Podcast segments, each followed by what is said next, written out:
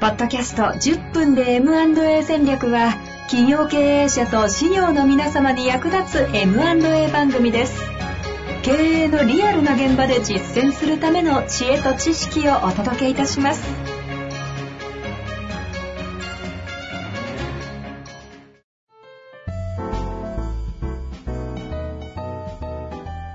こんにちは、遠藤和樹です。白川正義の10分で M&A 戦略。白川さんよろしくお願いいたします。よろしくお願いします。さあ、ということでね、前回というかね、5回にわたって失敗事例やって、ちょっと失敗事例の話しすぎて、えあの、暗くなりますよね、失敗してやって、気持ちがありますが、最近は MA 業界、なんかどんなご状況？あそうですね。僕のところにもやっぱりですね、あの、会社を引き継ぎたい、あの、ので、そういう情報があったら積極的に教えてほしいって言ったような問い合わせが結構増えてきて、やっぱり増えてるんですね。うん、ありますね。少しずつやっぱりその辺が、あの、成長戦略の中で、M&A っていうのが、うんあり得るなっていうのが、あの、認識として広がってるのかなっていう気はしますね。あ、やっぱ認識として広がってるっていうのは一つありそうですね。そんな中でこう問い合わせの時ってど、どういう傾向があるんですか、いや、ななんで、その、とにかくなんか MA ができるんだったらしたいから、なんかいいのあったら教えてよ、みたいなね。なんかいい商品あったら買うからぐらいのところからがやっぱり、う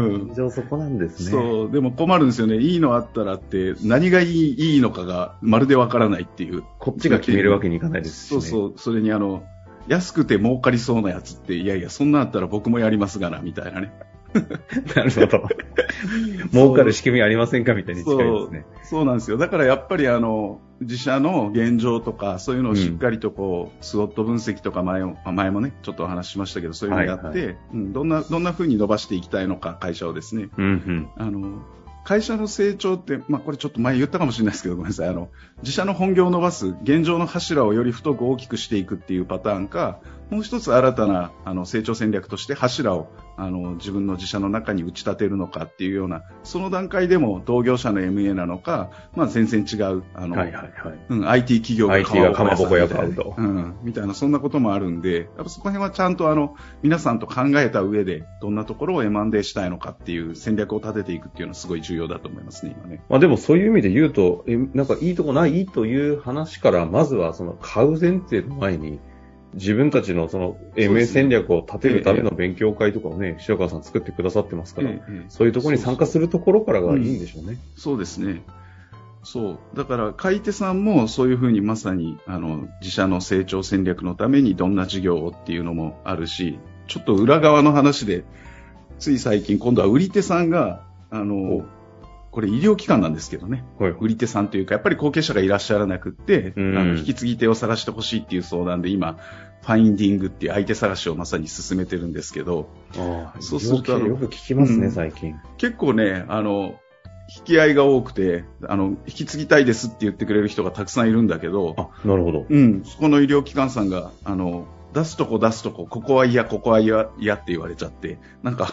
思いがいろいろあるらしく、そんなより好みしてたらなかなかマッチングしませんよみたいな話に今なっているところがあって、うんうんうん。まあ、売り手さんも、あの、まあ、それはね、高望みしたらいろいろと出てくるんでしょうけど、やっぱりこれからは、あの、自分のその、育ててきた事業をどこに任せたら、あの、より成長していくの、いあの、していってもらえるか、あの、自分のね、創業しただ子供のような会社が、まあ、言えば旅立って、はいはい。と大きくなって、あの、社会に貢献できる組織になってほしいっていう時に、どういうところが引き継いでくれたらいいのかみたいなことはね、ちゃんと考えていかないといけないんだろうなっていう、あの、もろに価値観出そうな話ですね、そねこは。そうそう、今、そう、それで医療機関っていう話がちょっと出たんですけど、医療機関もね、今、後継者問題がそれこそ、すごい重要な局面になってるんですよね。相談が多い、増えてきてる。あの、私が白川さんと付き合い出させていただいたからかわかりませんけど、医療機関の MA の話は方々でよく耳にしますね。いやいや、それはあの、実際ね、あの、これから特に、またさらにね、増えてくるのは間違いないんですよ。あの、一般企業よりも後継者問題が大きいのが医療業界なんですよね。あ、やっぱりそうなんですね。そう。あの、医療機関もいろいろ種類があるので、皆さんの身の回りにあるクリニック、診療所って呼ばれる入院施設がないような、ベッドがないような医療機関から、それから歯医者さんでしょ？歯医者さんとか今ね、コンビニより多いって言われてたりしますし、それからそういうちゃんとベッドがあって入院できるような、あの、そういう病院とかも含めてですね、はい。後継者不在率8割超えてるっていうデータもあるんですよ。そうなんですか？そう、一般企業がね、6割後継者がいないっていうような話はよく聞くと思うんですけど、ええその中で、うん、医療機関は8割超えてるっていうような、1割超えてるうんってほぼいないってことじゃないですか？そう、そうなんですよ。ほぼいない。なんでなのかなって不思議なんですけどね。だなんで、あの、いこれね、ネットで叩いたら出てくると思うんですけど、ドクター、お医者さんの医師の子供って7割は医師になってるんですよ。そういうデータもあるんですよね。7割医者の息子は医者なんですか？そう、今皆さんの周りにね、お医者さんいたら、お子さんがもしいたらね、大体聞いてみてください。大体医学部行ってますようん。まあでも確かにそうですね。だから、後継者がいないっていうことないんじゃないかなと思うんだけど、現実的には後継者がいない、あの、施設が8割超えてる。ということは本来であれば後継者候補はいるはずなのに後継者がいない問題になってるってことですね。そう、そう、そうなんです。ここが本当に不思議なところで、で、なんでなのかなっていうのを、まあ、いろいろ考えるに、あの、大体ね、大学の医学部6年間行くんですよね、最低でもね。うん。で、まあ当然大学なので、あの、都心部にあるでしょ。そうすると、そこで最先端医療を学ぶわけだ。はいはいはい。うん、で、そこで学んだ最先端医療を自分は、なんていうか当然、その、生かしていきたいですよね。はい。うん。でも、お父さんの後継いじゃうと、地方にある特に診療所みたいなお話になると、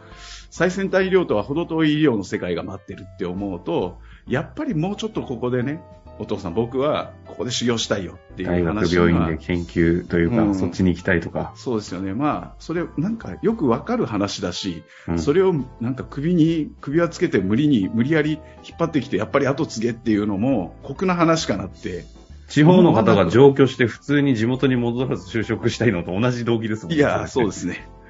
うん。そうなんですよ。それで、ななので後継者がいないで、戻ったら戻ったで、そのさっき言った病院とかになっちゃうと、ちょうどその箱が大体ね、病院って箱、建物があるので、そういうのがね、ちょうどあの、バブルの頃に建ったような建物とかがちょうど建て替え時期だったりしてね。戻って引き継ぐなら、あの、施設やり替えるところから始めなきゃいけないみたいなのもあったりしてですよ。いきなりうん。経営者としては、と、その思いっきり投資しなきゃいけないみたいなフェーズを気づくのだからリスクが大きいから、やっぱり継ぎたくないっていうような話も割と出てくる。うんお医者さんですからね。経営者じゃないですしね、そういう。そうですね。医師、技術者ですからね、どちらかというとね。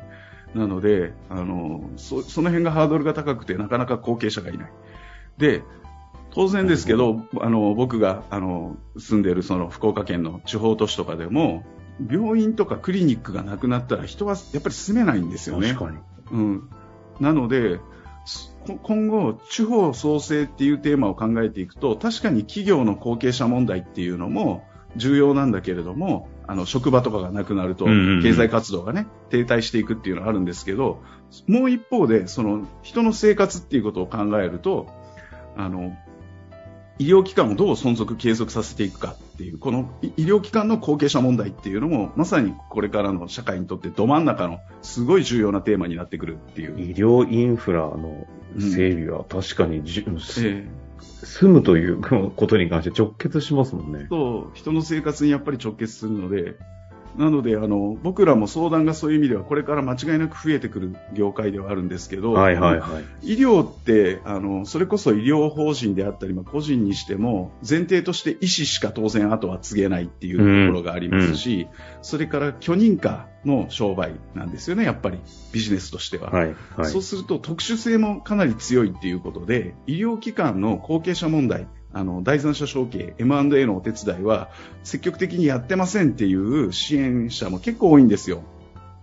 うん。それは難しいっていうか、に苦手意識ってことですか？あそれもあるし、そもそもやっぱりですね、あの、さっき言ったような許認可の引き継ぎから始まって、あの、法人、医療法人とかだと成り立ちがやっぱり株式会社と若干違ったりとか、はいはい。そういう手続き面が、あの、まあ少し普通とは違うので、あえてそこをやらなくても、まあ他に後継者不在の会社をそうかそうか。からやっていけばいいでしょっていう話。だただでさえ僕いつも言うように、あの、支援者が一般企業でも今足りていないっていう状況にありながら、うんうん。い医療機関ってそういう意味では重要性がすごくあるのに、支援者がさらに少ないっていう状態にはなってるっていう、そんな話なんですよ。ね。うん。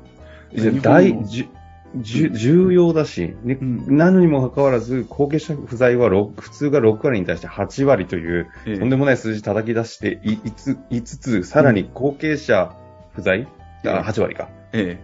で、え、その中で支援、者もさら支援者に少ないもさらに少ない。うん、だから日本の未来を考えると特に地方っていうのを考えていくとこれからはここを誰かが本当に真剣に取り組まなきゃいけないっていう前提があるんだけどうんここがなんとですね中小企業庁と厚生労働省の今度はあの縦割り行政の狭間の中で一個また大きな課題があるというようなところがあるんでこれはもう時間的に次回行きましょうか。まさかの医療業界こんなに話が出てくるとああそうなんですよ思いませんでしたけれども。えじゃあ、あの、次回はね、この続きでといいますか、え医療業界の、その、厚労省ええと経産省の縦割りによる問題が MA に関してあると。ええ。えそうなんですそうなんです、ええ。どういうことだという感じがしますけれども、次回ね、このあたり楽しみに。この話もしかしたら農業とかも繋がるんですか？感じがしましたけど、そういうことってことですね。ええ。ぜひ楽しみにしていただきたいなと思います。白川さん、ありがとうございました。ありがとうございました。